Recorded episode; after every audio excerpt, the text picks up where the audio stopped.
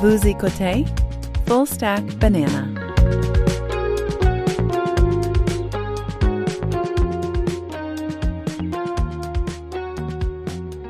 Bienvenue dans Stack, je m'appelle Louis-Jacques Darvaux. Nous sommes vendredi 21 avril et c'est le retour, le grand retour du Pion Banane, où on prend les sujets qui ont mûri durant la semaine et on fait ce qu'on peut avec. Euh, Alex Gervais, bienvenue. Bonjour, bonjour. Est-ce que tu vois comment j'essaie de prendre une, une voix radio? Ouais, hein? Apprécie- Est-ce que tu apprécies l'effort? Ah, ça me met le sourire en face. Ouais, c'est ça. Vra- Vraiment, vraiment. Écoute, on a pris une petite pause de pain banane, mais on est de retour en force. Euh, on fait comme, euh, je sais pas, tous les films qui sont créés. Ça prend des sequels, ça prend des, des pauses et on revient, on arrête, on reprend. Ouais, dans le Full Stack Banana euh, Universe. Le- en, en phase 2. Hein? Exactement. on va pouvoir faire, euh, après la banane, la, la poire. D'autres séries comme ça, des, des avant-après. Donc, avant la banane, il y avait quelque chose d'autre. Euh, écoute, oui, c'est ça. euh, Une petite, euh, petite pause parce que j'ai eu euh, chirurgie à un genou, donc ça m'a ralenti un petit peu. C'est prendre des narcotiques, euh, qu'on le veuille ou non, ça, ça nous ralentit un petit peu dans nos idées. Hum. J'ai Ouais, euh, ouais. j'ai réalisé ça. Ouais. Mais C'est euh, un peu la job que c'est supposé de faire aussi. Là. Ouais, exact, exact. Mais écoute, euh, tout, tout s'est bien passé, donc euh, donc euh, je suis prêt prêt à l'action aujourd'hui, puis euh, bien heureux de, de pouvoir euh, te jaser ça. Évidemment, j'ai pas pu faire un, un suivi très très savant des choses qui euh, se sont passées dans, dans l'actualité dans les deux dernières semaines. J'ai lu euh, pas mal, mais avec avec pas nécessairement toute la, la meilleure attention. Je dirais quand même deux choses par rapport à mon expérience de de de de- d'opération. De chirurgie.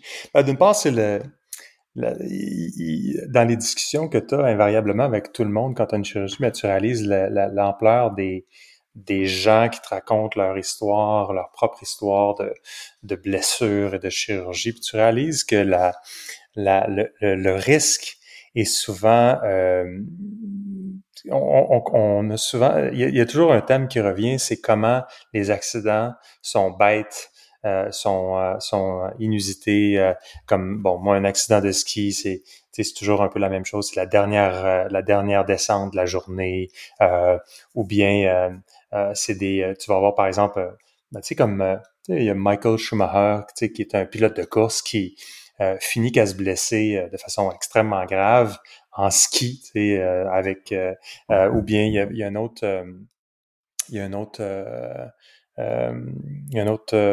Est-ce que tu fais un rappel de Gwyneth? non, comment ça? Ben, le gars que- à, à Gwyneth Paltrow, là, qui avait comme eu un accident de ski puis que le gars la poursuivait. Là. Ah ouais. Ah non. Ouais, ça c'était peut-être. euh, Mais tu sais, c'est toujours finalement, c'est la- la- le point, c'est que c'est toujours.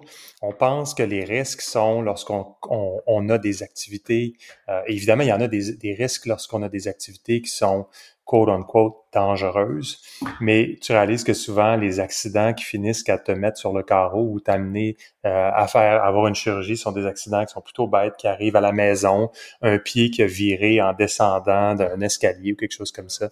Bref, ça, c'était la première chose qui me rappelait le, le- le côté... euh, le risque ne se trouve pas nécessairement où tu penses qu'il va être. Et puis ça arrive Ouais. souvent à un moment où tu... tu euh, tu y penses pas? moins. Hein. L'autre chose, c'est trust the process, tu sais. Euh, ou trust the soup, là, mais euh, dans une, dans, un dans une procédure, dans un processus, puis ça, c'est quelque chose dont on va parler à un autre moment donné, parce que trust the process, je l'aime bien celle-là, mais c'est, euh, tu sais, tu, tu, il y, a- il y a un processus par lequel, bon, il y a un accident qui arrive, puis là, tu fais des investigations médicales, puis tu fais du mieux que tu peux, évidemment, parce que t'as t'as pas toutes les connaissances, puis c'est pas comme si tu avais un accès à tout, la panoplie des options. Il faut que tu prennes un peu, euh, surtout dans notre système public, il faut que tu puisses. euh, moi, été chanceux, j'avais référence, donc été capable de pouvoir euh, peut-être euh, être mieux dirigé dans le processus. Mais une fois que tu, tu prends le pro- tu prends la décision, de, de, par exemple, de faire une chirurgie, ben tu, tu dois vraiment faire confiance au processus. Et puis là, tu arrives après ça, à, une fois que ça, tout ça est cédulé, tu vas avoir des gens qui vont dire euh, Ah ben non, moi, apparemment, euh, ce genre de chirurgie-là, ça se fait plus. Aux États-Unis, ils font plus ça. Puis là, tu as toutes sortes d'éléments qui vont finir qu'à te mettre inconfortable par rapport à ce que tu es en train de faire. Puis je me suis dit vraiment à plusieurs moments, trust the process. Trust the process. Trust the soup. Tu es engagé dans ce processus-là. Tu as, à quelque part, euh, euh, euh, fait tes devoirs. Fait, tu fais tes devoirs. Tu, tu prends euh, des décisions en fonction de l'information que tu as qui est potentiellement imparfaite, mais tu fais tes devoirs. Tu n'auras pas un processus parfait de toute façon. Le, le mieux que tu peux imaginer, c'est 80%, 90% peut-être, mais ça va être imparfait. Puis après ça, il faut juste que tu, tu fasses confiance au processus, évidemment, à moins que tout à coup, il y ait vraiment quelque chose qui est un, son de cloche vraiment important. ça veut pas dire de ne pas être vigilant, mais ça veut dire Exactement. de faire confiance puis de t'abandonner au processus, de dire, tu sais quoi, je vais me remettre dans les mains de professionnels, puis they know better. ultimement, c'est oui, puis, faire confiance à des gens. Puis quand tu calcules les impondérables, là, tu te dis, OK, est-ce que le chirurgien, est-ce que c'est un chirurgien qui est vraiment top notch? Est-ce qu'il est qu'il rank vraiment haut dans tel sondage? Est-ce que les reviews sont bons? Est-ce que c'est quelqu'un qui est expérimenté?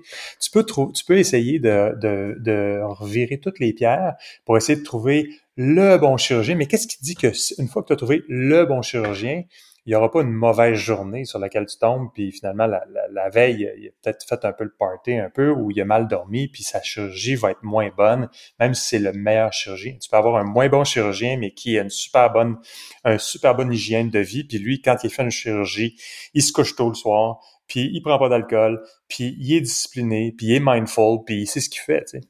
Donc, toutes ces choses-là, comment tu les mesures? Tu sais? Puis j'arrivais pas à pouvoir arriver à me dire est-ce que ma décision est la bonne décision? Parce qu'il y a quand même des conséquences à, dans un processus de réhabilitation qui va durer, dans mon cas, presque huit mois, puis avec des, tu travailles, puis tu dis, en plus, c'était pas, c'était pas une chirurgie qui était, euh, en anglais, on dit elective, donc facultative, mes proches, dans le sens où j'étais fonctionnel, mais juste incapable de faire des sports à un certain niveau sans avoir de l'équipement pour le supporter alors, j'ai préféré. Fait que c'était, c'est pas comme j'avais une douleur ou j'avais quelque chose que pour lequel tu n'as pas de choix. Mais bref, trust the process, c'est revenu souvent. Le troisième point que j'avais par rapport à ça, c'est l'ampleur de notre dépendance. Il y a beaucoup d'industries qui sont euh, qui sont euh, dépendantes, hautement dépendantes aux hydrocarbures. Euh, le mm-hmm. textile est, est, extrêmement toutes les fibres synthétiques qui ont du pétrole dedans. Donc c'est on voit pas nécessairement l'impact du pétrole dans, dans, dans, dans nos vies. on le comprend pas bien parce qu'on est un peu aveugle, aveuglé par rapport à ça, mais le monde médical, c'est fou comme c'est un monde qui utilise du plastique. Juste quand tu as le nombre d'emballages en plastique, tu vas dans un hôpital, le nombre de, de d'éléments qui requièrent ce genre de soit du haut niveau de plastique, mais aussi euh, haut niveau de trucs qui doivent être jetés euh, constamment parce que bon parce que c'est médical puis euh, pas le choix, mais tu sais juste ici la, j'ai le nombre de, de, de, de trucs que j'ai dû utiliser pour pouvoir, euh, comme pansement, etc. Toutes les fois, tu, tu pelles du plastique, puis c'est incroyable l'ampleur euh, des hydrocarbures, puis de l'impact des hydrocarbures. Donc ça, c'est une autre chose que euh, on a souvent tendance à, tu sais, les environnementalistes, à, à, juste titre, évidemment, décrit euh, les, les, les, hydrocarbures, comme si on avait une solution pour remplacer les hydrocarbures tout à coup. Là. Même, les, même les énergies renouvelables sont des requièrent du pétrole pour pouvoir les concevoir. Tu sais, des, des euh, y y a, quand tu quand tu bâtis une éolienne, ben il faut que tu ailles du pétrole pour transporter l'éolienne. Il faut que tu ailles un bateau qui transporte ça avec du pétrole. Mm-hmm. Le, les composites qui entrent dans la fabrication requièrent du pétrole. Puis la vie d'une éolienne n'est pas infinie. Puis en plus, ben ça, ça se, ne se transporte pas de l'énergie euh, comme ça, de la même façon que tu peux transporter du pétrole. Bref, il y a quand même toute une chose là-dedans qui, que je trouve euh, intéressante, ce qui m'amène à te parler de mm-hmm. d'un livre qui, que je n'ai pas encore lu, mais que, je trouve quand même intéressant, qui est Fossil Future de Alex Epstein. Euh, et qui euh, donc euh, qui est un livre qui justement essaie d'un peu de je, je, ne pense pas pour avoir vu plusieurs des entrevues avec Epstein qu'il fait nécessairement un plaidoyer en faveur des, des de, de, de en défaveur des énergies renouvelables puis d'essayer de se désabonner le plus possible aux hydrocarbures mais en même temps euh, c'est une espèce de reality check par rapport à la réalité des hydrocarbures. Euh, il y avait, euh, je me souviens pas s'il y avait, il y avait d'ailleurs une une lettre qui avait été assez, je vais la, retrouver, la, la letter North Face Fossil, qu'est-ce que c'était?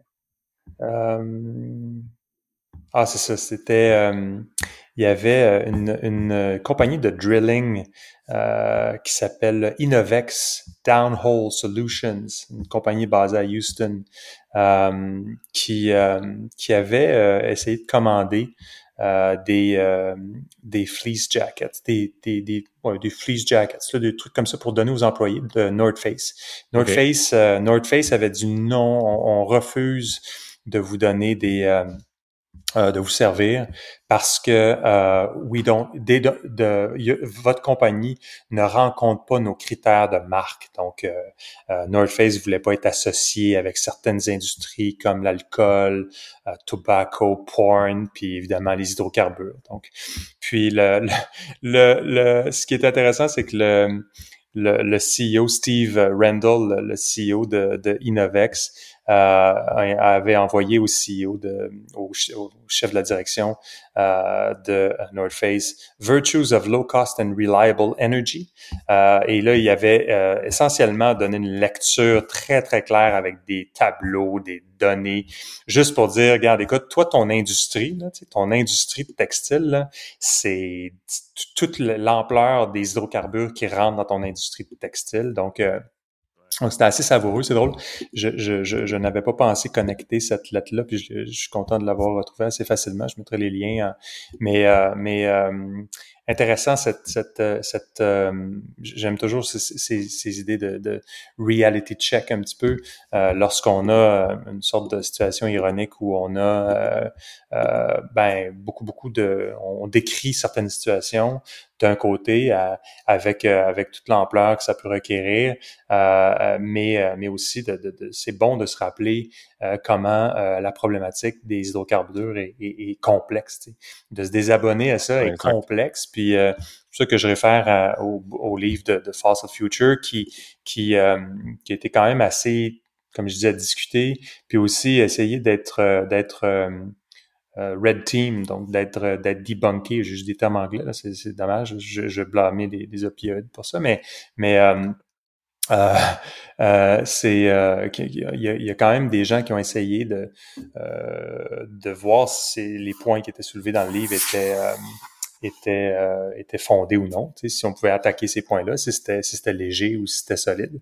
Et euh, ça semble être quand même assez solide. Donc, euh, intéressant. Epstein a aussi une, une infolette sur Substack qui s'appelle Energy Talking Points.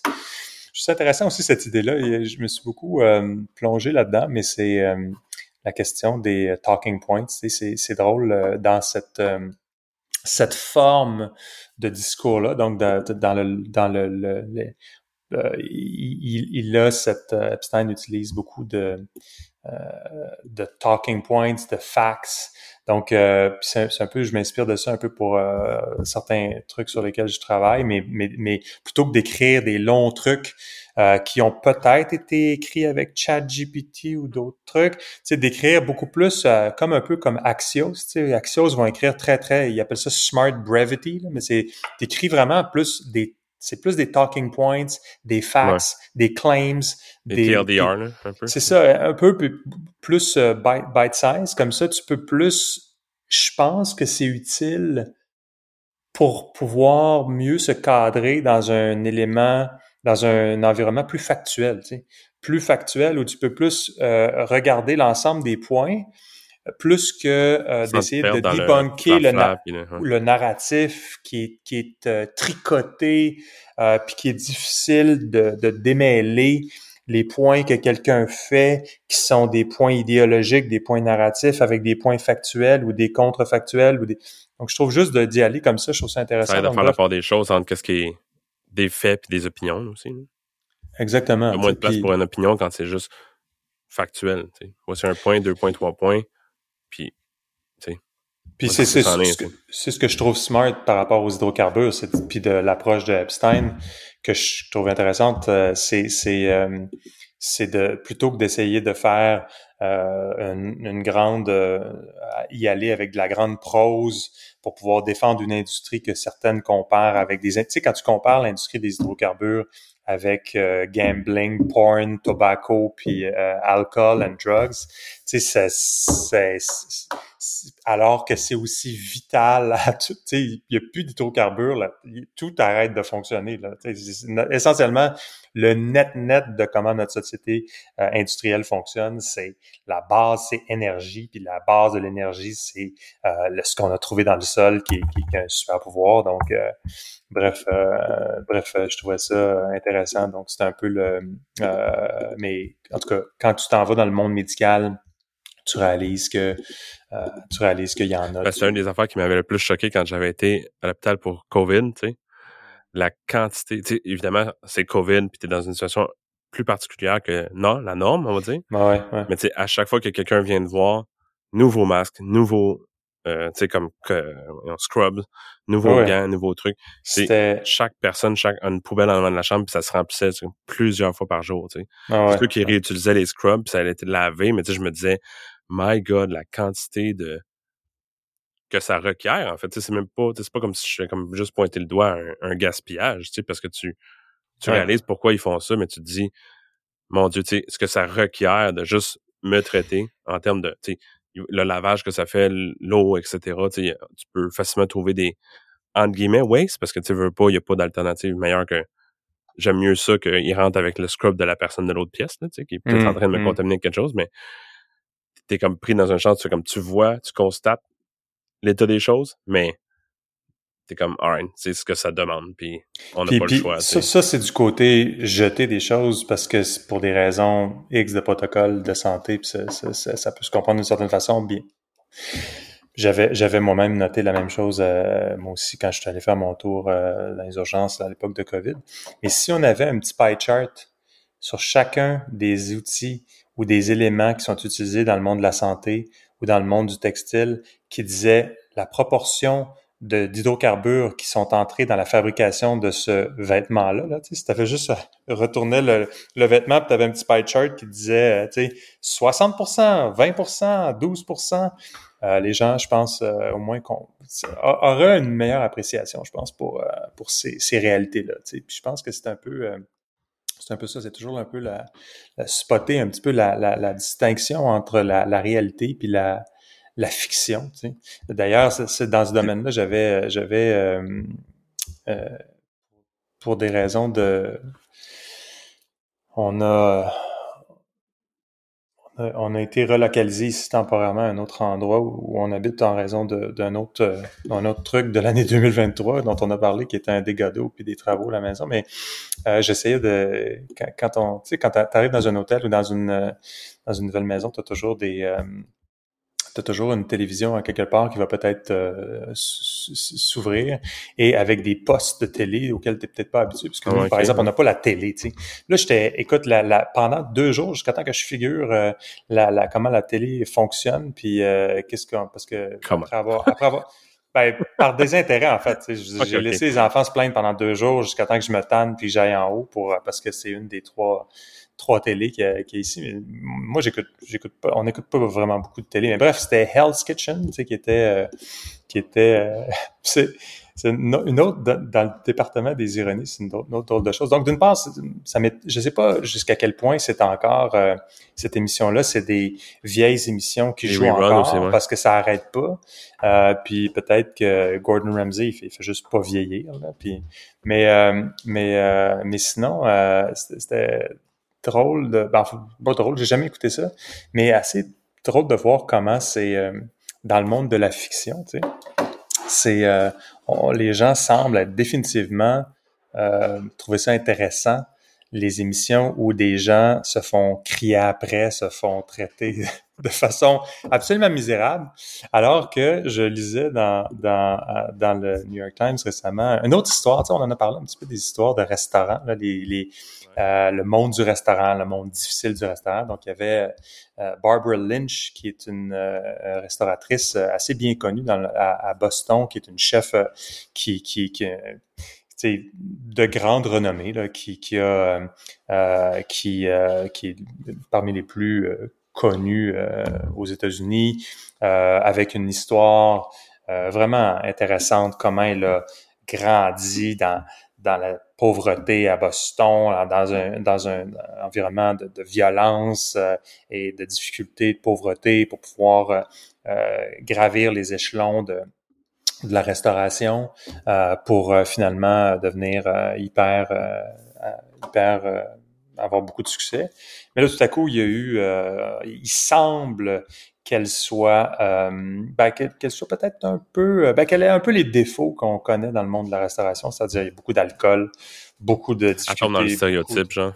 elle tombe dans le stéréotype. Puis là, ben évidemment, il y, a, il, y a, il y a eu, il y a eu, il, y a, il y a un hit piece dans le dans le New York Times qui euh, qui ont, parlé à des douzaines de personnes, des whistleblowers qui disent tous comment euh, comment elle est euh, comment elle est elle est elle est méchante et, et, difficile à tolérer, puis qu'elle elle est alcoolique, etc. Donc donc drôle d'histoire de, d'une part comment le, le, le monde comme, ben, le point, en fait, ultimement, au-delà de l'intérêt de peut-être euh, se poser certaines questions par rapport à, le monde de la restauration, qui est un monde définitivement, comme on l'a déjà dit dans d'autres circonstances, très difficile avec, euh, avec tout ce que Anthony Bourdin a pu décrire mm-hmm. dans, mm-hmm. dans, son livre Kitchen Confidential, puisqu'on peut savoir pour ceux qui ont travaillé un peu dans le monde de la restauration, mais c'est un monde qui est, qui est, qui est qui est très euh, euh, qui, est, qui, est, très intéressant mais très difficile.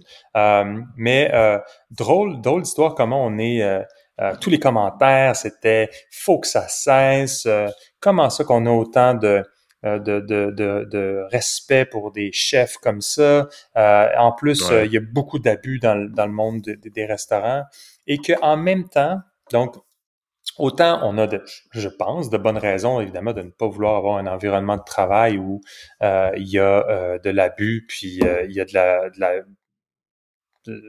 la, violence verbale et tout ça.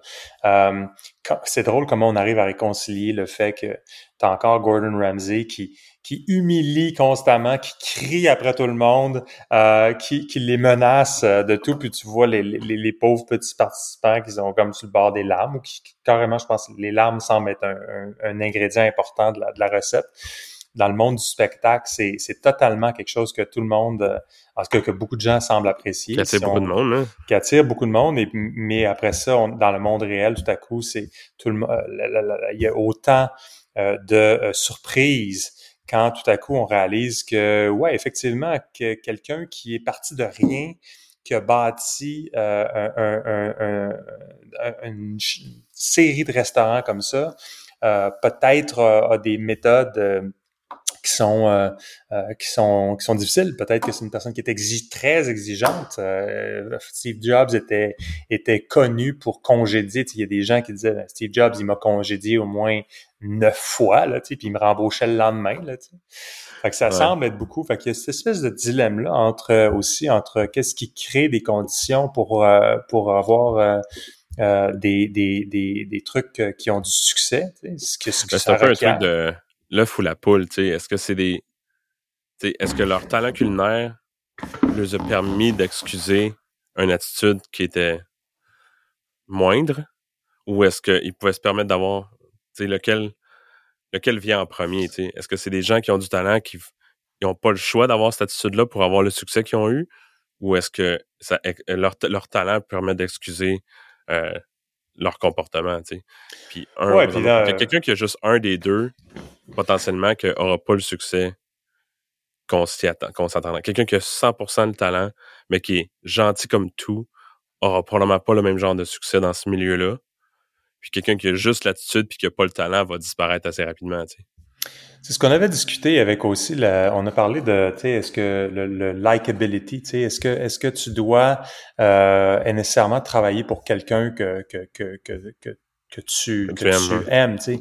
Est-ce que c'est aussi, euh, est-ce que c'est aussi respecter quelqu'un, puis c'est aussi euh, ce qu'on avait mentionné dans, dans l'épisode, je pense que c'était l'épisode 32, si je me souviens bien, mais c'est parce que c'est le dernier qu'on a fait, mais euh, quand on parle de, de, de Milton Glacier, euh, c'est euh, c'est euh, la, la, la, le fait que à quelque part tu tu tu apprends aussi de quelqu'un qui va peut-être avoir peut-être pas être la personne la plus agréable, mais la personne qui a des standards. Les standards, c'est important. Puis c'est de rehausser la barre. moi, j'ai, j'ai, dans les discussions que j'ai eues à travers les dans les dernières années avec euh, avec à peu près tous les corps de métier possibles dans, dans le monde du, du col bleu, là, de, de maçon jusqu'à plombier. Tout le monde se plaint euh, de, du manque de main-d'œuvre, mais aussi de l'espèce de, d'éthique euh, de travail qui, euh, qui semble être douteuse parfois. Peut-être c'est parce que les jeunes ont, je dis les jeunes, c'est pas nécessairement les jeunes tout le temps, mais tu sais, c'est, c'est, il semble y avoir une sorte de de malaise par rapport à, à une éthique de travail qui est le, le, le cas classique qui, qui m'était relaté par un maçon. C'était euh, non, c'était un, un, gars de toiture qui me disait ça. Il disait ah les jeunes aujourd'hui, ils, ils, ils, viennent première journée de travail, ils disent qu'ils s'en vont, ils disent ah je vais aller me chercher un café au Tim Hortons, puis ça ils, plus. ils reviennent pas. Même pas la capacité de un finir ton ta première journée de travail puis dire écoute c'est pas pour moi. Mais de sauver en disant que je m'en vais au Tim c'est comme non, non, moi je m'en vais d'ici, puis je retourne même pas, puis ils répondent plus au téléphone après, ou ils répondent plus tard, c'est juste comme non, ça me tentait pas, puis ils vont, ils vont s'excuser plus tard, mais même pas avoir le, le, courage de dire, écoute, euh... alors imagine si tu as, si c'est vrai, si on accepte ça pour une, une seconde, si on dit, OK, il y a peut-être, c'est peut-être pas totalement vrai cette histoire-là, mais il y a un peu de vrai là-dedans. Euh, oh, moi, je pense qu'il y a 100% de vrai là-dedans. Là. S'il y a du vrai là-dedans, puis tu es un restaurateur, puis que tu es juste comme, ah ben, c'est correct, Tommy. Euh, si tu pas de travailler aujourd'hui, ben, c'est correct. Je, je vois pas comment tu peux avoir du succès, bâtir un empire de restaurants, puis euh, ne pas euh, ne pas potentiellement sauter les plombs, puis d'essayer d'avoir des gens qui ont euh, une tolérance, puis une, éthique professionnelle, puis aussi. Donc, ça crée aussi euh, une sorte de retour peut-être du balancier, tu sais, un peu avec la, la le, Elon Musk, par exemple, au niveau du au niveau de Twitter, on en a parlé beaucoup, mais tu sais, 80% des employés de Twitter qui sont plus là, puis c'est vrai que ça a été fait souvent de façon un peu euh, cabochonne peut-être, les, les, les, les, les, mises à pied, puis la gestion même de, de Twitter semble être un peu ad hoc euh, et, et, improvisée de, dans, dans, le style euh, dans le style Musk. Mais à quelque part, ce que je trouvais dans cet article-là, euh, c'est euh, ben, d'une part, comme je te disais, l'ironie. Il faut au moins reconnaître la maudite ironie quand on quand elle est là, là puis de célébrer quelqu'un comme Gordon Ramsay, puis dans même temps, toutes les fois qu'il y a quelqu'un qui a du succès comme restaurateur, on, on, se permet de faire un hit piece comme dans le New York Times pour pouvoir euh, faire une grande enquête pour dire que quelqu'un a peut-être pris la voiture une fois et n'avait pas les facultés. Puis hum. quelqu'un s'est senti, on voulait être inspiré et supporté, puis finalement, on s'est fait plus euh, critiquer parce que bon, il y a eu des. Bref, c'est un article intéressant qui, euh, qui nous amène à plein de places, mais, euh, mais ça faisait penser à ça. sinon, écoute, euh, qui dit printemps dit ménage du printemps. Donc, euh, je sais pas si tu euh, si tu euh, as commencé ton ménage du printemps, mais si tu, oui. si tu trouves des vieilles affaires, pense-y peut-être à deux fois avant de les jeter parce que j'ai lu récemment, je sais pas si tu avais vu, un vieux iPhone de 2007 euh, pas ouvert euh, qui euh, a été mis aux enchères pour 32 000 dollars. je, n'ai pas regardé quel est le prix qui finalement aurait été obtenu pour ce iPhone-là. Donc, c'est intéressant de voir le l'image l'image le, le, le, rayon X euh, du contenu de la boîte parce qu'évidemment la boîte est scellée il faut quand même qu'avant que tu payes 30 quelques mille pour un vieux iPhone de 2007 dans son emballage original il faut que tu saches s'il y a bel et bien un iPhone à l'intérieur et non un livre. c'est ça. Peut-être. Euh... J'allais voir là. Le, ça a été vendu pour 63 000 Bon, alors tu vois. Euh, écoute, moi j'ai encore mon vieux iPhone de 2000. Ça doit être 2008 parce que moi c'était un iPhone 3G, donc c'était pas le premier iPhone qui était pas 3G. J'avais attendu. C'était le premier au Canada. C'est le premier au Canada, ouais. Le premier au Canada, c'était 3G. Ouais, c'est ça. Il est un peu usé, comme moi, quelqu'un qui veut me donner 250 dollars pour euh, aucun problème. Là, ben, je pourrais même être négociable pour euh, euh, mais pour, pour encore moins. Mais sinon, écoute, il y avait un autre un autre article qui s'intitule Yes, people will pay $27,000 for an old Rocky tape. Here's why. Donc, euh, un, autre, un autre article qui explore un peu cette idée-là de nostalgie, d'héritage. Euh, donc, euh, apparemment, un vieux, un vieux, un vieil, un vieux VHS de, de, de, Rocky ou des Goonies ou de Ghostbusters, ça se vend, ça se vend très cher. Donc, il semble y avoir quelque chose, ouais, quelque chose là où, où les objets qui ont de l'histoire semblent avoir un attrait euh, un attrait évident dans, dans le monde high-tech. Là, donc, euh, c'est une espèce de, de, clash culturel. Donc, euh, plus, plus il y a de fausses images, euh, d'espèces de, de, de, de, de, il y a un attrait au monde analogue aussi là-dedans. Ouais, ça, ça tout. Puis je, moi, je l'avais vu dans le monde du magazine imprimé. Il y avait un côté, tu sais, dans un monde, plus un monde est numérique, plus l'analogue a de la valeur. Mais là, il y a, l'analogue, mais aussi le côté euh, héritage rétro où ça devient définitivement euh, des objets que l'on veut préserver puis qui, qui, nous amène à une culture qui est pas la culture d'aujourd'hui. Fait que pour moi, ce que ça dit, c'est qu'il y a définitivement un signal là que la culture d'aujourd'hui ambiante n'est peut-être pas celle que certains désirent parce que c'est pas comme si c'est une culture dans laquelle visiblement on se plonge totalement si on veut euh, payer autant pour des objets du passé.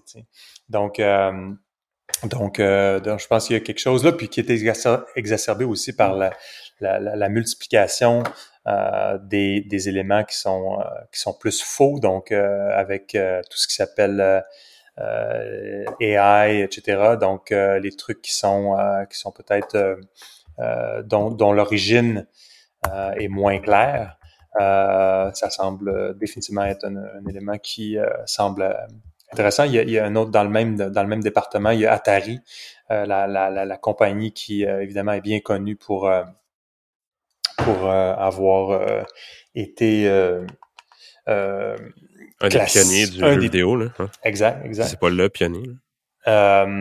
qui qui qui achète euh, et qui veut clairement relancer euh, plusieurs euh, des vieux jeux, donc moderniser des vieux jeux. Et, et, donc donc Atari qui a comme je pense 50 ans donc la, la compagnie donc des des, des jeux donc que je connais pas vraiment mais il y a des trucs comme Berserk il y en a d'autres des donc c'est des jeux assez c'est avant mon temps je connais pas non plus les noms là, que je vois là Berserk puis Frenzy puis trucs comme ça. Donc, euh, clairement, euh, Atari, euh, comme d'autres, vont, vont embarquer sur ce, cette espèce de d'éléments de, de, de, de, désir, d'obsession collective avec l'héritage et les, les trucs du passé. ça semble être définitivement un truc, un truc qui est dans l'air du temps. Donc, si vous faites votre ménage du printemps et que vous trouvez un vieux iPhone pas ouvert, un vieux iPhone pas ouvert, euh, ça vaut peut-être quelque chose, ou même, euh, je sais pas moi, une cassette de euh, quel film emblématique on pourrait, pourrait mentionner? Si tu avais une cassette VHS à trouver, ben, ben, il, y en avait, il y en une en fait aussi, je pense que c'était Raiders of the Lost Ark, donc les, les aventuriers de l'Arche perdue, donc ce genre de film, tu sais, classique. Faut que, ça soit, cla ça, faut que ça soit classique cult. Là.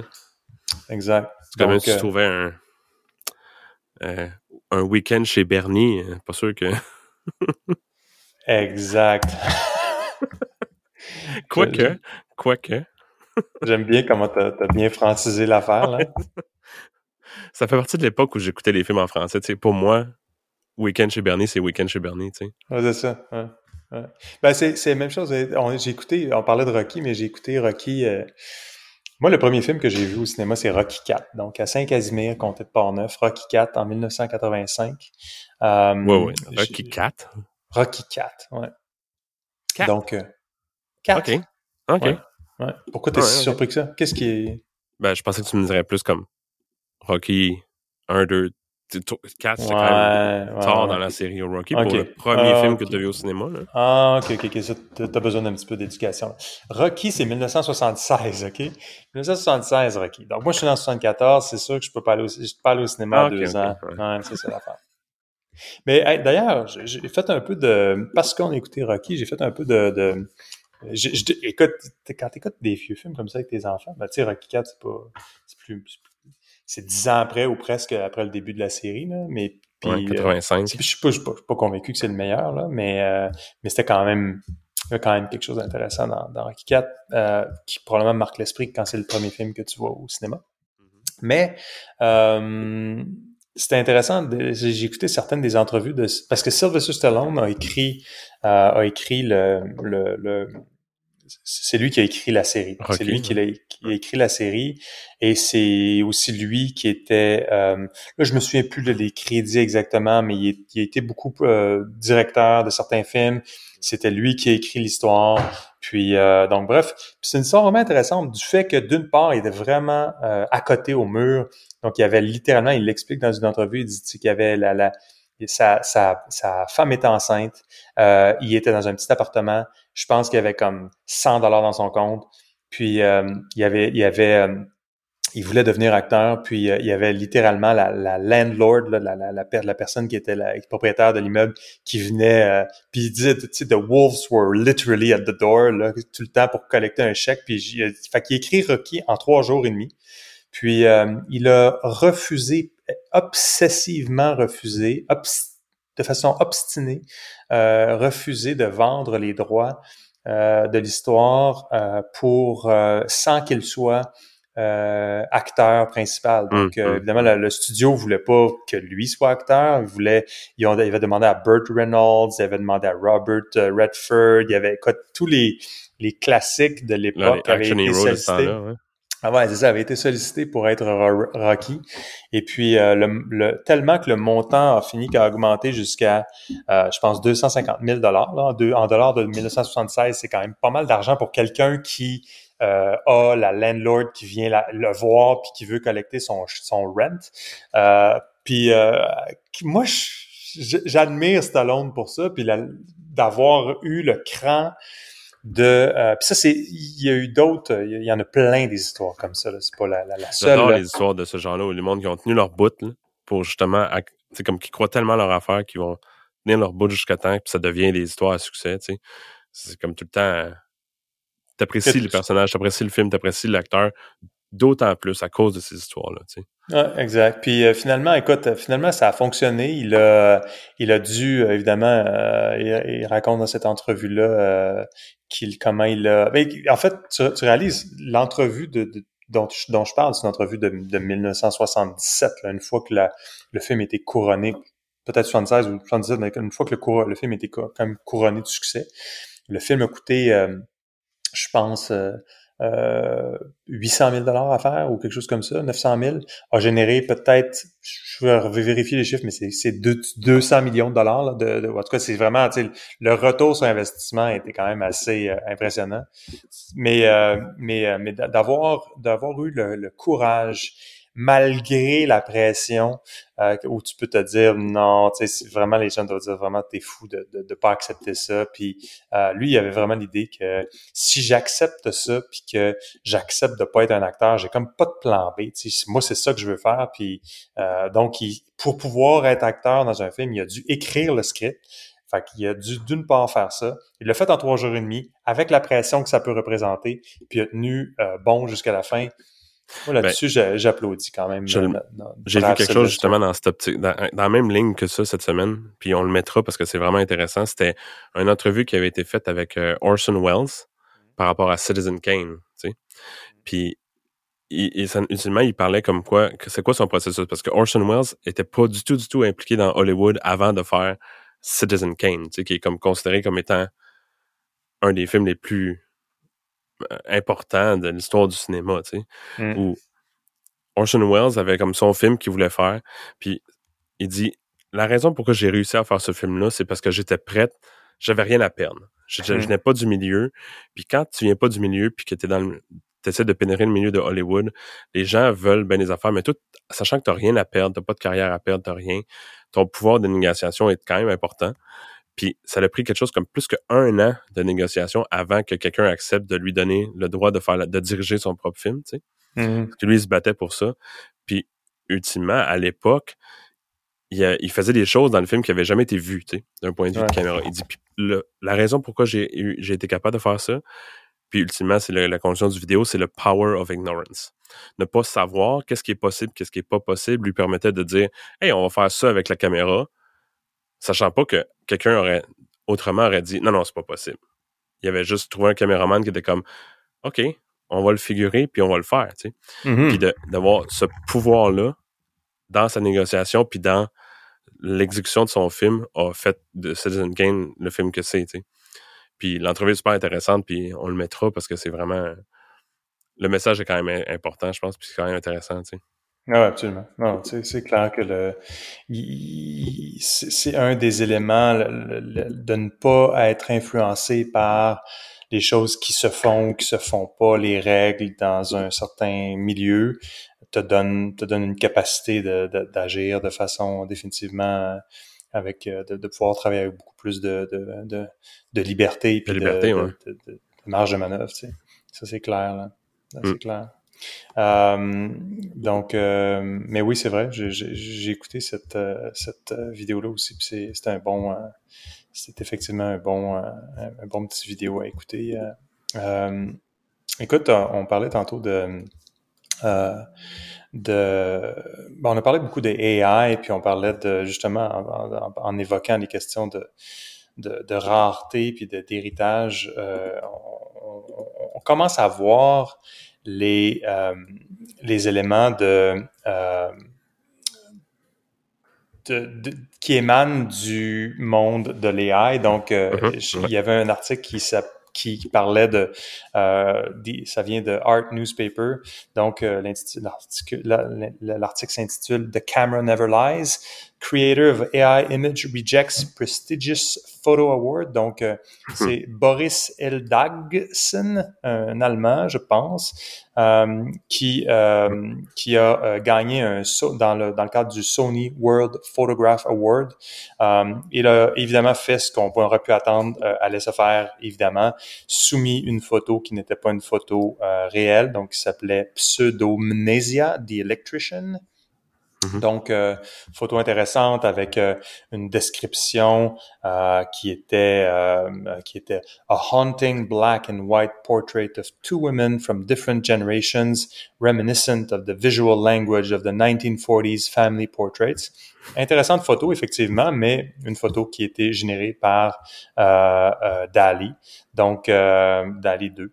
Euh, et donc euh, donc donc intéressant qu'on voit ça que ça commence à sortir là, évidemment le, le côté. Et lui disait il disait donc d'une part donc il a gagné, il a il a il a fait sciemment cette entrée-là, lui étant un vrai photographe, évidemment, il voulait prouver un point, donc il a refusé, il a refusé le, le, euh, le prix euh, en dévoilant euh, le, subter- le subterfuge. Et euh, il a, euh, il a, euh, bon évidemment les, les gens de, du, euh, des, des, des du- les responsables de ce concours-là ont été pris de court, ont été pris de court évidemment, puis là tout à coup cafouillé un peu en disant ben c'est pas grave, nous on récompense. Ouais. Donc il n'y avait comme pas de, de position claire, c'est comme s'ils n'avaient pas vu ça venir.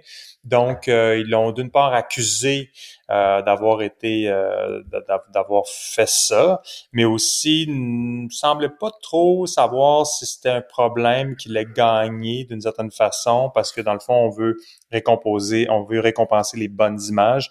Donc c'est intéressant de, Mm. cette, euh, cette situation-là, mais surtout de voir euh, comment clairement il y a plein d'organisations qui ne sont pas prêtes encore à savoir comment euh, comment pouvoir euh, ré- répondre à, ce qui va euh, ce qui va se, filtrer perlé dans toutes les sphères. Donc lui disait, le, photographe en question, El, Dagson, disait promptography is done with prompts, photography is done with light. Donc on voit qu'il commence à y avoir des distinctions. Donc ça va être intéressant de voir comment ça va se comment comment on va pouvoir naviguer euh, ces, ces distinctions-là. Donc, j'ai l'impression que peut-être... Euh, euh ça va aussi amener les questions à savoir, est-ce qu'on doit naviguer? Parce que ultimement, est où la ligne, tu sais? Dans le sens que ça. tout le monde qui prennent des photos avec leur caméra digitale, qui vont l'éditer sur Photoshop, est où la ligne entre ah, lui, il a modifié sa photo à 100% dans Photoshop par lui-même, puis lui, il a utilisé un AI. Qu'est-ce qui devient, tu sais, une image, c'est une image? Est-ce que il faut commencer à faire une distinction à savoir l'outil qui a été utilisé, tu sais? Exact. C'est un peu... Euh, je sais pas, je lisais l'article puis je, me, je me demandais que, où je tombais dans... Le photographe, c'est un peu ratoureux la façon qu'il a, il a fait ça, dans le sens que, il a soumis une image en essayant de, de justement les, les, les, les euh, oui, oui, essaie de pouvoir un point, mais tu sais, la façon qu'il l'a fait, la façon qu'il en parle, c'est un peu Ouais, ok, mais tu sais, qu'est-ce que tu essaies d'accomplir ici? Tu, tu... Ben non, mais en fait, c'est comme ça qu'il faut que tu le fasses. Faut que tu, comme ça que tu veux ça. Sinon, tu peux, comment tu peux prouver ton point? Tu peux juste dire, ah oui, il va falloir faire attention. Tu sais, c'est comme la, il y avait. je comprends, je comprends, mais tu sais, c'est pas. Il y a quelqu'un qui a, qui a soumis, euh, ça a été euh, dans tout le, le, domaine du peer review. Euh, il y avait, il y avait quelqu'un qui avait soumis un papier euh, qui avait qui, qui était totalement farfelu là, tu sais totalement, il faudrait que je trouve la référence mais absolument farfelu, absolument avec l'idée de prouver le point. Et tu peux pas prouver le point si tu n'arrives pas à un, à un, moment donné où ton article qui est farfelu, qui est monté toute pièce est publié, donc est approuvé par tous les comités de peer review, puis tu peux dire après ça ben écoutez ce papier là, je l'ai fait de telle façon, il y a rien là-dedans qui fait du sens c'est du gobbledygook. Ouais, mais tu sais, je, ah, je, fais une distinction quand même. Tu sais, un papier de un research paper puis un concours de photos, je considère pas ça nécessairement comme la même impact, le même risque dans un sens. sais. Le gars, il a soumis une, photo qui a été générée par AI, puis il a réussi à. Oh, c'est pas le même risque. À, confondre les juges comme quoi ils n'ont pas remarqué que c'était une photo par AI, mais tu sais, tout ce que ça dit, c'est comme, OK, ben les AI sont capables de faire des trucs qui sont capables de passer l'œil humain en termes de photographie versus pas photographie, OK. Bon, il y a un risque. Ça veut dire que peut-être que les concours de photos dans le futur vont avoir à faire une distinction. Bon. OK. Point made. Mais. OK.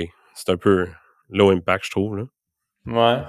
Ah, je, je suis pas d'accord. Euh, agree to disagree. Je, je vois pas le, le, le, Tout le monde savait que ça allait arriver. À un moment donné, il faut que quelqu'un le fasse pour pouvoir savoir que euh, il y a un risque ici. Il faut que tu puisses démontrer ton point. Je, je, vois mal comment on peut juste dire ah il va y avoir un impact, puis euh, ne pas à un moment donné. Moi, ce que je trouve est intéressant, c'est que plutôt que d'être quelqu'un de, de, de mal intentionnés qui euh, essaie d'utiliser un subterfuge puis gagne un prix puis qui dit yeah voici euh, puis là qui, qui, est une personne qui est un fake qui utilise quelque chose de fake qui ne le dévoile pas mais qui prend le crédit. Ça je pense que c'est une intention qui est, qui est la personne qui a une intention euh, honorable là-dedans qui dit je vais démontrer qu'il y a un problème ici c'est un c'est un whistleblower, c'est une personne qui fait juste qui fait juste démontrer hors de tout doute raisonnable que le problème le le, le, le, processus est, problématique. C'est pas c'est pas il n'y a pas d'autre façon. Même chose puis tu parlais de peer review.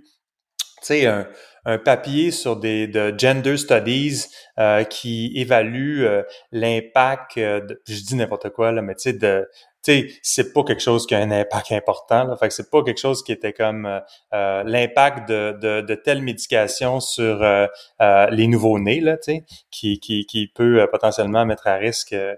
des gens au niveau de la santé. C'est dans le domaine des sciences sociales en général qui, comme c'est très bien connu, ne, ne réplique pas dans la plupart des cas. Là, Donc, il y, a une, une, problématique là importante de d'autorité euh, dans le domaine de cette recherche-là qui vient avec énormément d'autorité présumée parce que ça a été passé par les gates de peer review, etc. Puis si tu veux prouver à un moment donné qu'il y a une grande problématique là, puis avec le problème de, la crise de la réplication dans, le domaine de la recherche sociale en général, ben, tu, fais, tu fais ce que le gars avait fait, tu fais tu fais un faux papier, tu le passes dans le processus, puis tu réalises que c'est arrivé. En fait, c'est comme ça aussi. C'est ce qu'on appelle aussi du white, euh, du, tu sais, dans le domaine du cybersecurity, il y a du, du white, White hat. du white hat, du, du gray hat, du black hat. Donc, tu sais, du white Non, hat, c'est sûr, c'est sûr. tu, tu, tu testes le système, tu t'assures que le système est sain en essayant de le, percer. Puis quand tu arrives à une entreprise, tu dis, écoutez, on été capable de pouvoir percer votre système, on n'a aucune intention maléfique, nous, on est un service qui euh, permet de régler toutes sortes de problématiques. Euh, en tout cas, j'imagine que euh, un, un tu gagnes un client puis tu, tu, prouves ton point quand tu as réussi avec succès à pénétrer un système euh, qui était supposé de pas être de pas être euh, vulnérable alors. Là. Donc, euh, C'est juste que le, con- le contexte est un peu drôle pour moi, là, dans le sens que, surtout avec ce genre de photos-là, si, si, si on est dans un contexte de deepfake où tu commences à répliquer des photos qui n'ont pas eu lieu ou, tu sais, du, que ce soit des trucs euh, historiques, ça, bon, je sais pas, c'est pas je pense que c'est nécessairement... parce que t'es un, c'est le photographe amateur à l'intérieur de toi là, qui, qui, parle. Peut-être, je parce que. C'est, c'est- je regarde l'image, je me dis, bon, OK, c'est un... Si c'est une, une image qui était beaucoup plus euh, haute qualité, moderne, peut-être que ça passerait justement pas. Hmm. tu vois que c'est un l'image en tant que telle avec le look que ça a eu, c'est ça, ça cacherait beaucoup de défauts qu'un AI aurait, dans le sens que c'était de faire un look vintage qui a l'air plus vieux avec la qualité qui était moindre dans les, à l'époque, etc., etc., avec des effets de lumière qui sont, il y a des flous, bon, des choses que des AI ont de la misère ou en tout cas qui sont pas capables de faire des images aussi euh, euh, précises que les caméras super modernes. Tu te Hmm. dis bon, ok, il y a eu des choix Mais Alex, Alex je, je, je veux juste t'interrompre un petit peu. Là. Juste t'interrompre. C'est- Le, le, le point là-dedans, là, c'est, plus la distinction entre la réalité et la fiction. C'est, pas là, il, va y avoir toutes sortes de choses qui vont arriver. Je pense juste que le point que je voulais faire avec ça, c'était c'est maintenant clair que il va y avoir une, on va avoir à naviguer Oh, du 100%. vrai et du faux, que ce soit dans le monde de la photographie ou ailleurs. L'autre, l'autre, euh, l'autre article, c'était une chanson de Drake qui a, sur, qui a surgi tout à coup. Donc, une fausse chanson. Donc, euh, là, tout à coup, ça a été streamé 15 millions de fois, euh, 600 000 fois sur Spotify, jusqu'à temps qu'on réalise que ça avait été généré par, euh, par, par euh, l'intelligence artificielle. Donc, évidemment, après ça, à rebours, les plateformes ont, euh, la chanson s'intitulait Heart on My Sleeve. Euh, et euh, apparemment que c'était très bien fait là. Mais euh, bon, tout l'environnement des du, du euh, de la propriété intellectuelle euh, et, et aussi de nos radars qui normalement il y a lorsque tu as un contenu sur une plateforme, euh, c'est censé euh, que ce soit sur une plateforme euh, à travers un concours, à travers un papier de recherche, il est censé avoir normalement une base de réalité euh, là-dedans parce que c'est une question de confiance. Si tu t'en vas sur Apple Music et que tu cherches euh, Backstreet Boys, tu t'attends pas à ce qu'il y ait euh, plein de copycats de Backstreet Boys puis que tu sois obligé d'essayer de, de, de choisir lequel est le vrai bon groupe par rapport aux autres parce que ce processus-là est déjà fait pour toi. Sinon, c'est- juste trouver une chanson te prendrait beaucoup de temps si on avait plusieurs personnes qui pouvaient s'emparer de ça. Donc, les plateformes font du gatekeeping. Il y a du gatekeeping pour, dé- pour, dé- pour départager la réalité de la fiction. Mais à partir du moment où c'est un espèce de, on est dans une espèce de période potentiellement far west où il y a une accélération de la création du faux, euh, ben euh, oui, on peut acheter des vieux, des vieux, des vieilles cassettes de Rocky là, pour se réconforter temporairement, mais il y a clairement un peu une difficulté là qui va être celle de, au moins d'attirer l'attention sur la problématique. Je pense que c'est le, le- le- plus le point, c'est Puis, puis ça, je suis d'accord. Parce que dans le sens, je ne remets pas du tout en question le fait qu'il va effectivement en avoir de plus en plus des trucs comme ça où la distinction va être à la limite impossible, tu sais. Hmm. Parce que ultimement, ça va devenir ça, devenir ça.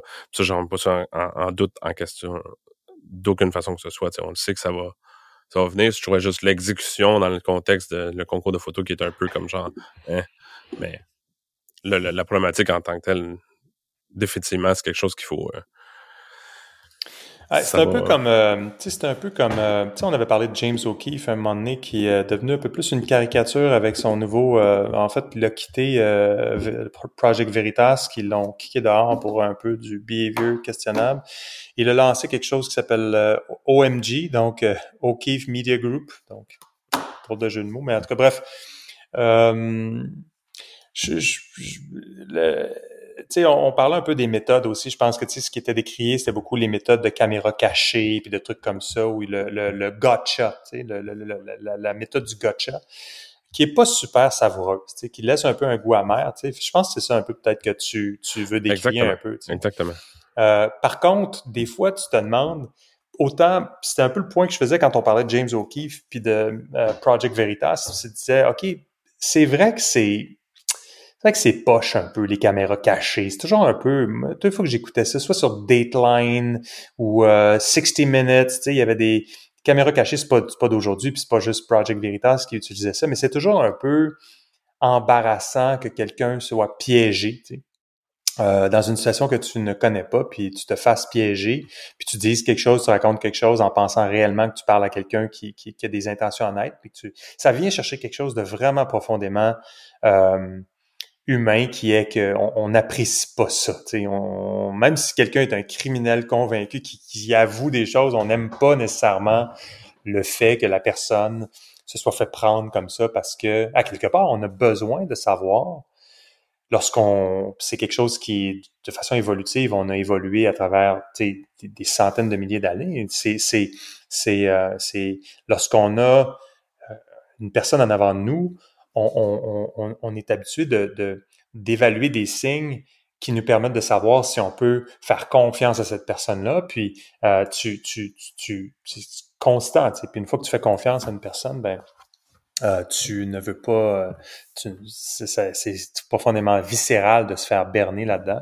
Je pense qu'il y a un peu ça là, qui, qui est un peu malaisant, mais des fois, tu te demandes c'est quoi l'alternative, tu sais, quand tu veux pouvoir débusquer certaines, certains trucs pour lesquels euh, des gens veulent pas nécessairement euh, euh parler. Euh, il y a eu dans le monde journalistique, on appelle ça une source, tu sais. dans, dans le monde du, du, du journalisme plus d'enquête, ben c'est des c'est justement c'est des c'est des c'est peut-être de piéger des gens aussi. Puis là, ben, des fois, des fois, faut débusquer certains trucs en, faisant des stunts un peu comme ça. Je pense que dans la, dans la, quand c'est fait avec des intentions honorables puis qu'il n'y avait pas une autre, un autre scénario possible par lequel tu pouvais accomplir les mêmes, euh, le même, euh, le, même résultat, ben, je pense que ça excuse un petit peu. Donc, euh, ouais. donc voilà. Donc, je pense pas que le fake Drake song a été nécessairement fait avec ces intentions-là, mais peut-être que le concours photo euh, était peut-être plus euh, plus legit, mais effectivement, ça, ça le, fait de berner un concours ou des gens n'est pas toujours quelque chose qu'on apprécie. Fait que, mais euh, écoute, quittons ce merveilleux monde de, de AI pour parler de, de écoute, il y a beaucoup, beaucoup d'autres choses qu'on pourrait parler. Je, je, fais un check sur le temps, 57 minutes faut faire un choix euh, exécutif ici. Mais je vais quand même parler. Écoute, euh, en, rafale, euh, c'est incroyable le nombre d'articles que je vois passer sur la question démographique. Donc, je pense qu'à un moment donné, faut, faut, faut peut-être en parler, mais que ce soit au Japon,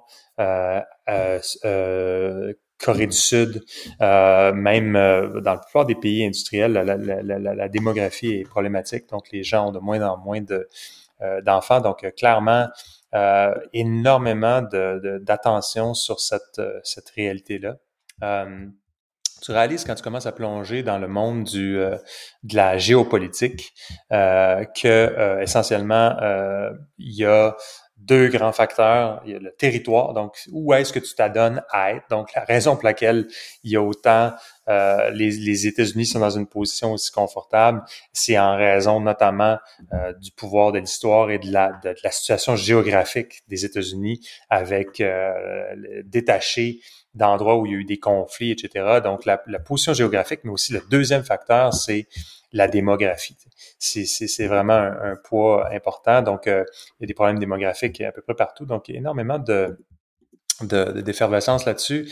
Euh, je disais, écoute, qui, qui, qui là où il va y avoir une explosion démographique, c'est, euh, en Afrique. Donc, euh, en, en, selon ce que je, je lisais dans, dans, un, un article de un Substack s'appelle The Cosmopolitan Globalist, la moitié des êtres humains qui seront nés sur la planète selon les projections actuelles euh, si rien ne change, euh, vont être vont être africains. Donc, euh, on passerait d'une population actuellement de 1,2 milliard de personnes qui sont sur le continent africain à 3 milliards de personnes qui, qui seront sur le sur le sur le continent africain. Donc c'est vraiment intéressant ce qu'un monde avec 3 milliards de, de, de, personnes qui habitent en Afrique veut pouvoir va vouloir dire. C'est intéressant aussi de de comprendre pourquoi des des des pays comme la Chine avec les initiatives comme Belt and Road et d'autres grands projets massifs parce que la, récemment les, les euh, la Chine a été euh, a été euh, un peu a été un peu dénigrée parce qu'ils ont investi énormément d'argent des, des, des, en, en, dans des projets d'infrastructure en Chine notamment, puis pour lesquels le, le, le, le, retour sur investissement est loin d'être clair à l'heure actuelle.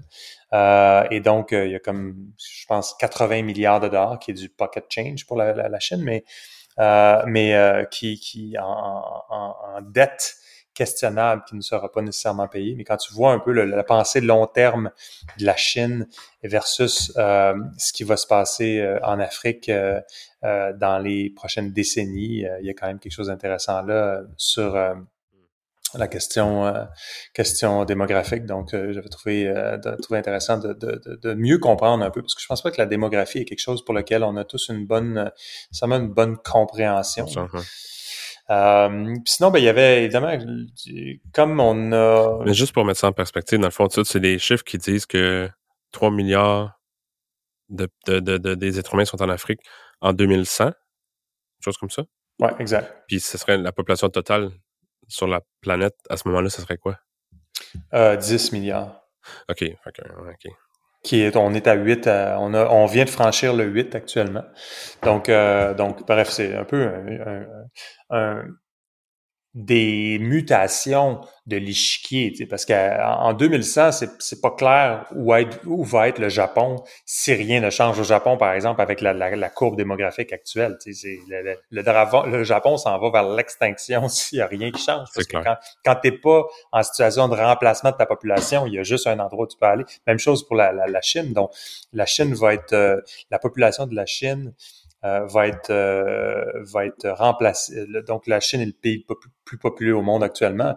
L'Inde va devenir le pays le plus populeux euh, dans je me souviens pas je, me souviens pas dans combien d'années, mais là clairement la trajectoire est. Ils sont encore en. Ils montent encore là. Puis c'est en fait c'est quelque chose pour lequel c'est ça qui est intéressant dans la démographie, c'est qu'une fois que le processus est enclenché, tu ne enclenché, tu ne peux pas dire non, mais il y a peut-être quelque chose qui va changer, là, on va trouver une nouvelle façon de pouvoir créer des êtres humains. Non, c'est comme si tu as une courbe démographique, la courbe démographique ne va pas changer. tu peux prendre des actions, mais ça va prendre toujours plusieurs années avant, plusieurs décennies avant que tu aies un impact. Donc là, Parce que c'est pas comme si les Japonais vont commencer tout d'un coup à avoir quatre, cinq enfants par famille. C'est ça, c'est ça. Deux enfants à tous les neuf mois, tu sais. Euh, tu sais, c'est comme, tu peux pas, tu peux pas changer ça, tu sais. Fait que c'est quand même quelque chose d'intéressant là. Entre-temps, ben, comme on a euh, moins de jeunesse, ben, on a des, euh, des octogénaires et des nanogénaires qui euh, restent au pouvoir. Donc, évidemment, il y a Biden qui, qui lui risque d'annoncer son sa, sa, candidature à la présidentielle de 2024. puis il y avait des articles, articles qui semble être euh, euh, je, je, me souvenais plus d'où je l'avais lu finalement, c'est le New York Times, mais c'est How 90 will became the New 60. Puis si tu cherches 90 is the New 60, t'as une panoplie d'articles, mais c'est comme une espèce d'idée selon laquelle. Donc ça, c'était dans ce cas-ci, c'était Gail Collins dans le New York Times qui disait euh, qui disait euh, ben, mentionnait Biden, mentionnait Trump, mentionnait d'autres. Euh, mais bon, 90 seems to be the new 60. Donc c'est tout ça s'inscrit un peu dans ce que j'appelle la gérontocratie. Là. Euh, et donc des, des euh, espèces de d'inhabilité euh, d'une plus vieille génération de pouvoir passer euh, le flambeau euh, et de vouloir sticker, stocker là.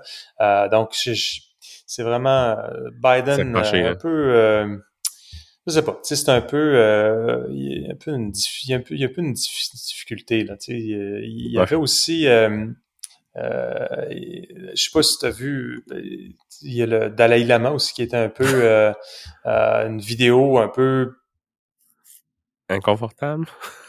Inconfortable du Dalai Lama, donc euh, où il y a un jeune garçon. Non, le Dalai Lama a 87 ans.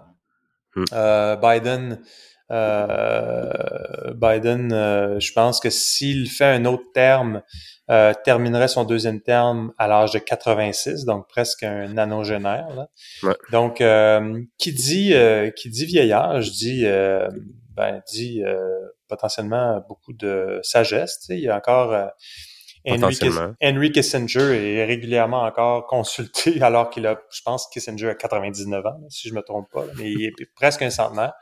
Et mais tu sais, on leur demande pas non plus de piloter des avions. Tu sais, fait que euh, de chasse. Dans le cas de Kissinger, tu dis il est consulté. Fine, tu sais. Consulté, mais avec un framing qu'il a, qui, qui est celui du framing qu'il avait quand il servait sous Nixon, puis qui évidemment il a modernisé son, son, son ses approches. Puis pas, Mais tu sais, à un moment donné, il faut aussi pouvoir euh, voir les, les choses d'un angle différent.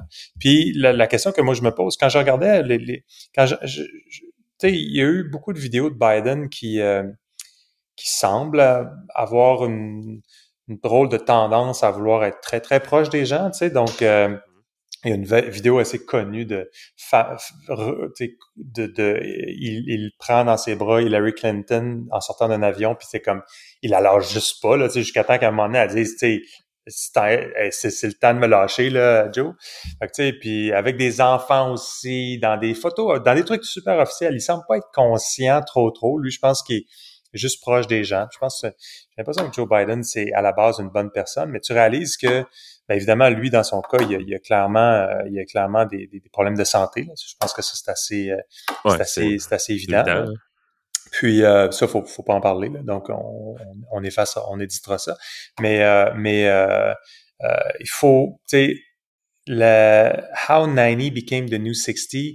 Moi, je pense 90 is pretty much 90 dans mon livre à moi, là. C'est comme, tu sais, moi, je me sens pas, en tout cas, à 48 ans, de la même façon dont je me sentais à 28, là. Je pense pas qu'à à, 68, je vais me sentir de la même façon. Donc, c'est ces espèces de, d'idées-là de vouloir toujours 60 euh, is the new 40, euh, puis 90 euh, is the new 60, puis de toujours vouloir faire une promotion du vieillage. Ben, tu souvent, ceux qui, ceux qui disent 90 is the new 60, c'est du monde qui ont 90, c'est pas du monde qui ont 60. exact. L'article que tu, tu, justement, du How 90 became the new 60, tu sais, j'aime bien la quote de comme, il interviewe quelqu'un qui a 95 ans, puis il a dit, I've got several great friends in their hundreds. ouais, c'est ça. c'est comme, ouais, mais attends une minute, là. c'est comme un trop, le, le saut, il est trop gros, tu sais. Mm. C'est comme non, puis 70s, the new 60. OK. Ouais, I, can, I can get behind that. Mais 90s, le jump est beaucoup trop important. Puis ça s'inscrit dans une sorte de tendance aussi. Il y avait un autre article dans le Wall Street Journal qui s'intitule When, When will I retire? How about never? Donc l'idée de For many people, the idea of stopping work is a non-starter, an inevitable path to boredom, ill health, and a life devoid of meaning.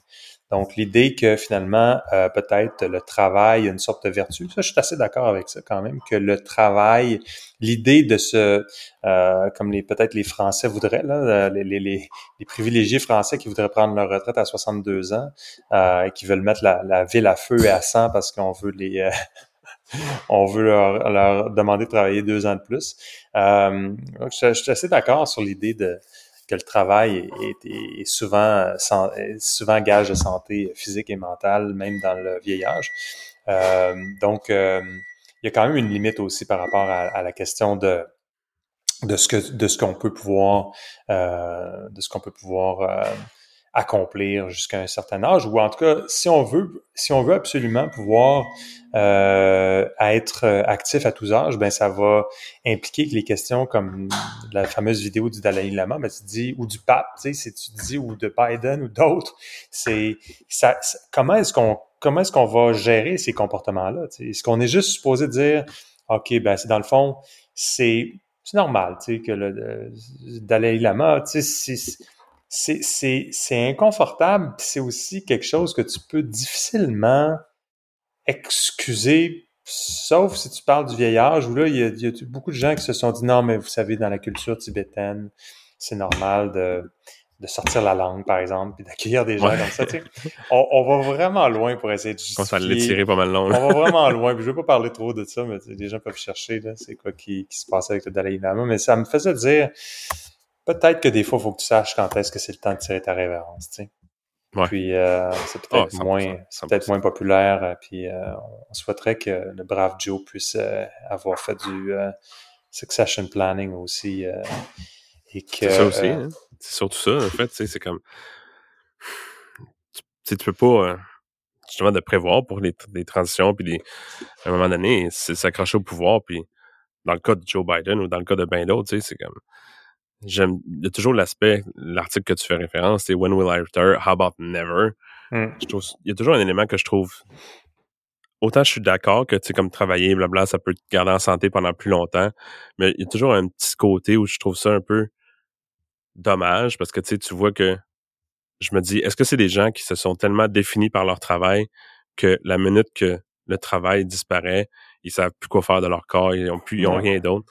Je pense que c'est une sorte de vanité, c'est une sorte de vanité par laquelle c'est comme. Oui, beaucoup, mais souvent c'est la réalité. Les gens arrêtent de travailler puis ils savent, ils savent plus quoi faire, tu sais, parce qu'ils se sont tellement jetés dans leur travail puis ils ont tellement passé beaucoup de temps à faire ça que je trouve ça un peu dommage d'une certaine façon où je me dis, c'est pas. Euh, ben, c'est pas garant, c'est pas garant. Non, toujours pour être capable de travailler, puis c'est toujours de ne pas avoir de, de, de, de exit strategy. C'est, Même si, tu sais, il faut que tu puisses, à quelque part, euh, avoir euh, une responsabilité citoyenne de laisser ta place à quelqu'un d'autre, tu sais, pour, euh, pour de la même façon que, tu sais, si tu es dans un transport en commun, tu étais jeune, tu as, tu, as, la responsabilité de laisser ta place à quelqu'un de plus âgé qui, quelqu'un qui a eu une chirurgie qui se promène en autobus euh, avec des béquilles. Euh, mais, euh, mais tu dois laisser ta place parce que ben, il y a des considérations. La même chose que tu dois préparer le terrain pour d'autres qui vont te suivre. je pense que ça serait, serait une bonne idée là, si plutôt que et, et d'un côté comme de l'autre, dans, dans le cas du dans le cas de la politique américaine, ça semble pas être mieux d'un bord que de l'autre en termes de de, de pouvoir focaliser sur débusquer des nouveaux des nouveaux talents puis de pouvoir inspirer euh, des gens euh, mais mais plutôt euh, à, à, pouvoir euh, venir effectuer des projets de changement. Ça semble surtout être l'idée de, de, de creuser encore plus loin l'avantage existant de fortifier une position existante. C'est un peu ça qui est qui est malaisant qui fait en sorte que j'ai plus de difficultés à excuser les maladresses d'un octogénaire encore au pouvoir, qui veut rester au pouvoir, mais là, tout à coup, quand tu fais, euh, euh, quand tu t'écartes un petit peu du droit chemin, ben, je, je, me, je me mobilise pas tant que ça pour essayer de d'excuser cette personne-là, parce que je me dis à quelque part, euh, avant que ça arrive, tu sais, avant que le Dalai Lama finisse qu'à peut-être que c'est le signe que tu dois essayer de travailler à laisser ta place plutôt que de plutôt que de, de, de, de vouloir conserver euh, cette espèce de position-là, parce que c'est pas comme s'il n'y avait pas d'autres euh, d'autres potentielles personnes qui peuvent te suivre euh, et, et avoir occupé un rôle de, de, décision. C'est clair. Donc, Puis si c'est que le poste, s'il n'y en a pas, s'il n'y a personne qui est prêt à prendre la place, c'est que c'est une grosse erreur de la part de, des personnes qui sont en, ce moment au pouvoir. Ah, exact. Ultimement. Parce que ça revient à ce que tu dis. Si l'âge si tu veux garder ta position en disant Ah, oh, non, oui, j'ai tel âge, mais ça change rien, je suis capable de faire ça. OK, mais tu peux jamais jouer cette carte-là pour excuser aucun comportement non plus. Tu. Mm. tu peux pas avoir le, c'est quoi l'expression? Avoir le You cannot have the cake and eat it.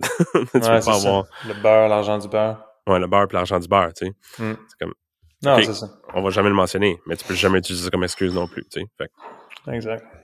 Fait que, euh, écoute, euh, sinon, euh, domaine, euh, autre chose qui a attiré pas mal d'attention, c'était le fameux euh, Bud Light scandal. Donc, c'était suivi un peu ça. tu bois encore de Bud Light? suivi, mais j'en ai T'as arrêté de boire de, la Bud Light? Euh, ouais, je ne pas beaucoup de Bud Light. ah, donc je sais pas, je pense pas qu'il faut euh, nécessairement euh, parler longtemps de ça parce que honnêtement, j'ai pas j'ai pas vraiment de tellement de grosse opinion là-dessus. La seule chose, c'est que un peu dans la même veine de ce qu'on discutait avant, c'est qu'une fois que tu prends une décision, les, entreprises euh, ont, des décisions à prendre, puis euh, apparemment, il y en a beaucoup qui décident, euh, motivés par toutes les questions d'ESG, puis de, de, vouloir avoir des, de pouvoir diriger leur message vers différentes clientèles pour des raisons sociales, donc avoir une sorte de mission sociale qui s'élève au-delà du produit. Donc Bud Light, eux, ont décidé qu'il y avait une mission sociale qui consistait à à pouvoir euh, à pouvoir euh, diriger leur message euh, vers certaines audiences.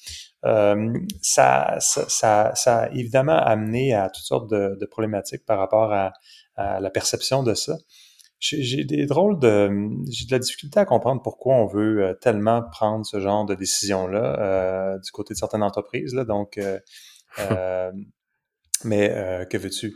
Euh, moi, j'aime bien le, j'aime bien le, le, euh, un des slogans corporatifs que j'aime le plus, que j'ai toujours, je ça m'a toujours fasciné la première fois que j'étais allé aux États-Unis. Dans une des premières fois, j'étais allé aux États-Unis, on était allé euh, au Hard Rock Café. Le Hard Rock Café, le slogan, c'est Love All, Serve All. Et il me semble que ça dit tout, tu sais. J'ai toujours trouvé ça élégant dans sa, dans son côté total et simple. C'est comme, il n'y a pas de, il y a pas de complexité ici. Love All, Serve All. All is mm. welcome. Just behave properly, puis on va te, on n'aura pas de, on on n'a pas, besoin de, créer 19 000 catégories, puis de, alors, euh, alors, c'est ça. Donc, euh, Bud Light, euh, beaucoup de discussions. Là, évidemment, euh, c'est drôle comment maintenant, quand tu es, quand es au marketing, ben, parce que ça s'est vu quand même assez récemment, il y avait, il y avait évidemment le côté SVB. Donc, quand il y a des décisions qui sont questionnables, qui se prennent, tout à coup, les exécutifs effacent leur profil LinkedIn. Donc, évidemment, la, la, la, la, la VP market, la directrice de, de marque de, de, de, Bud Light, euh, Alyssa Gordon Heinerscheid, en tout cas, Vice President Marketing for Bud Light Blue, qui était évidemment, parce que c'est comme ça que ça se passe, qui était euh, 40 under 40 euh, de ad age, donc évidemment euh, a dû euh, euh, il n'est plus trouvable vraiment sur LinkedIn. Donc, euh, donc euh, tu crées une campagne pour Bud Light, ça explose dans ton visage, tu te dépêches à effacer ton, profil LinkedIn. et tu réalises plus tard que finalement, évidemment, tu été décrété comme étant worthy of some sort of euh, catégorisation euh, du genre euh, Forbes 30 under 30, 40 under 40, comme Elizabeth Holmes, comme Sam Bankman-Fried. Donc, ils sont tous été acclamés avant finalement de prendre une décision stupide comme ça. Bref, ça c'était la, la, question de Bud Light. Mais regarde, on n'a pas besoin d'aller chercher loin pour trouver des décisions questionnables dans le monde du marketing. Écoute, est-ce que moi, je suis un client de RBC. Euh, RBC, ça semble être une bonne banque, là, mais écoute, si tu t'en vas sur rbcroyalbank.com actuellement, euh, tu, tu, as une page d'accueil qui. Je sais pas ce que tu en as pensé, toi, quand je t'ai envoyé ça. Mais qu'est-ce que tu penses d'une banque comme la RBC qui a deux dudes qui te font penser, s'ils te font pas penser un peu à Pulp Fiction, ces deux gars-là? Donc, il y a un concours actuellement. Donc, get $350 when you switch to RBC when you open a signature no limit banking or VIP banking account. là, j'imagine qu'on est supposé penser que c'est du beau VIP, d'avoir un, un helipad avec deux dudes, avec une expression de visage qui est un peu euh, Confused pour un des gars. Hein. Un des gars, il a l'air pas. Ouais, mais tu sais, euh, confused, mais aussi. Fait que moi, je, je me suis dit, écoute, c'est soit qu'ils ont. Pour moi, ils ont l'air de deux pimps ou deux euh, bank robbers qui viennent de faire un, un, high profile euh, bank heist, tu sais. Puis euh, c'est incroyable que ce soit sur la page d'accueil l'image, de, de, de, Ouais. de Royal Bank, avec tous les le, le, le, le gatekeeping puis les, les bonus qu'il y a là, d'avoir une photo comme ça. Je me demande quel manque de jugement. Je pense pas que c'est on a besoin d'aller effacer son profil LinkedIn à cause de celle-là. Il semble pas y avoir trop de problèmes avec ça, mais c'est drôle comment on peut euh, C'est déconnecté, en fait. Comment anything seems to go, tu sais, quand, quand tu as ce genre, écoute, on a 2008 là, euh, bank bailouts, euh, le, système s'effondre, tout le monde doit sauver des banques qui sont too big to fail. Euh, là, on a des situations d'inflation euh, qui sont quand même importantes où tu as des banques qui te donnent vraiment pas beaucoup d'argent pour ce que tu places avec eux, tu sais, encore de maigres pourcentages, mais par lequel quand même euh, tous les coûts financiers ont augmenté. Et puis, euh, on fait un, un concours pour switch, pour des, inciter des gens à ouvrir des comptes avec RBC avec deux dudes qui ont des mallettes potentiellement remplies d'argent. Euh, c'est vraiment drôle. Moi, je trouve ça surtout déconnecté parce que, tu sais, c'est comme, c'est 350 piastres, là. On se Non, calme. moi, je trouve ça insultant. Honnêtement, je trouve ça insultant. Tu es une banque, là, tu fais mieux que ça. Là, tu fais une banque, tu fais mieux que ça. Puis avec tous les, les, les gates qui doivent exister pour avoir des, des, des processus d'approbation de publicité, là, quand tu as une publicité comme ça, là, c'est vraiment c'est vraiment assez, euh, assez douteux. Mais bref, euh, dans la mesure où, euh, tu sais, là, au moins, il y a les... les, les euh, ouais, c'est ça. J'en dirai pas plus, mais Drôle de décision, drôle de décision. Moi, je te le dis, love all, serve all. C'est ça, là- c'est là-dessus que je te sens. Hey, écoute, euh, le temps file, puis on va, on va terminer. Euh, euh, euh, je, je voulais te poser une question quiz. La question quiz de la semaine, c'est quel est le sport qui est en plus grande croissance aux États-Unis? Hmm, Pickleball? hmm. J'en entends beaucoup parler, mais je Ouais, sais pas c'est quoi, là. T'as triché, là. Non, là. J'entends parler de ça partout, mais j'ai aucune idée c'est quoi. C'est comme un tennis avec des raquettes de ping-pong, genre, vraiment? C'est quelque chose du genre. Ouais, quelque chose du genre. J'en quelque chose Ouais, je sais pas comment ça se joue autre, là. Que, J'en entends parler partout, là. J'aurais pas été en mesure de, de savoir que c'était ça le sport qui était le plus euh, en, en plus grande croissance. Évidemment, il peut partir de, de zéro puis être à 2 puis c'est la plus grosse growing, croissance. ouais, c'est ça. Mais euh, mais euh, donc euh, ouais, donc ça c'est euh, mais euh, là le, le gros le gros problème avec le pickleball c'est que ça fait du bruit. Donc là il y a plein de terrains de pickleball qui se construisent partout parce que les gens trouvent ça cool de jouer au pickleball. Mais ça fait poc poc poc. Et là ça fait vraiment les gens donc il y, a- il y a vraiment euh, c'est pas un sport qui est très très apprécié le pickleball mais c'est en grande progression. Euh, d'ailleurs parlant de sport, est-ce que tu as écouté euh, le dernier Sûrement pas. le film de, de, de Ben Affleck là donc euh, où on parle de Mm. Nike et de euh, et de euh, Michael Jordan donc tout les, les, les- Ouais, ouais, ouais. le texte autour de la signature Les Air Jordan, je sais pas quoi. Air Jordan donc l'investissement donc initialement Nike avait euh, avait euh, été une compagnie qui était évidemment pas euh, très très euh, connue à ce moment-là donc leur market share dans le, dans le monde des, des, des- du sport ou des souliers était vraiment négligeable ils avaient, ils avaient mis 200 000, 250 000 dollars de côté pour trouver euh, quatre pour supporter quatre athlètes dans le monde de la, de la, de la NBA, donc des, des, des aspirants euh, professionnels de la NBA qui allaient potentiellement avoir du talent. Puis euh, quelqu'un a dit non, euh, on va essayer, on va tout miser, on va miser banco, notre 250 000, on va le mettre sur Michael Jordan. Ils ont, ils ont beaucoup travaillé. Puis c'est, ça c'est quelque chose dans The Last Dance. Évidemment, Jordan parle de son affection pour la marque Adidas. Donc lui, il voulait toujours euh, Adidas. Finalement, il a signé avec Nike. Et euh, et euh, le, je, je, je, le trouve, Nike Jordan.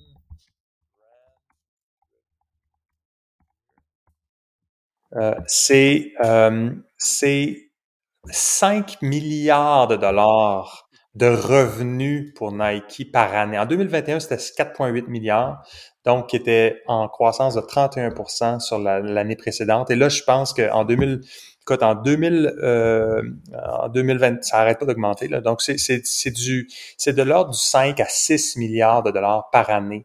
Euh, ce que Jordan, euh, la, la, la marque, l'écosystème Jordan représente pour Nike en termes de revenus. Alors, tu peux imaginer comment tu peux faire un film intéressant en, en, en documentant le risque que tu as pris en investissant 250 000 dollars euh, fin des années quoi 80, 80, début des années 90, fin des années 80.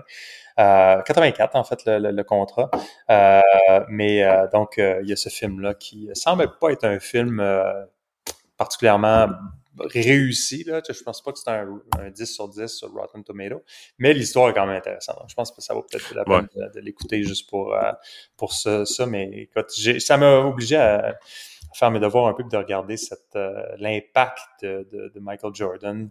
Euh, écoute, quand tu dis Michael Jordan qui est lui-même milliardaire, hein, ouais pas juste une fois, je pense. Euh, mais, euh, mais écoute, À cause de ça, right? À cause, de... Ben, à cause de son talent. À cause de son talent. mais... sa personnalité incroyable. Mais, mais le merchandising a aidé. Quelqu'un aurait fait de l'argent avec la marque Jordan. Si ça avait été Adidas, ça serait Adidas probablement aujourd'hui. Je pense pas que c'était juste euh, nécessairement Nike. Mais oh, Nike, quel coût quand même de Nike d'avoir investi... Euh, d'avoir investi euh, dans Jordan, puis euh, Jordan finalement d'avoir accepté ça. Bref, euh, difficile de savoir où ça serait allé sinon, mais bref, le nouveau film dont j'ignore le titre. Là, mais, Air.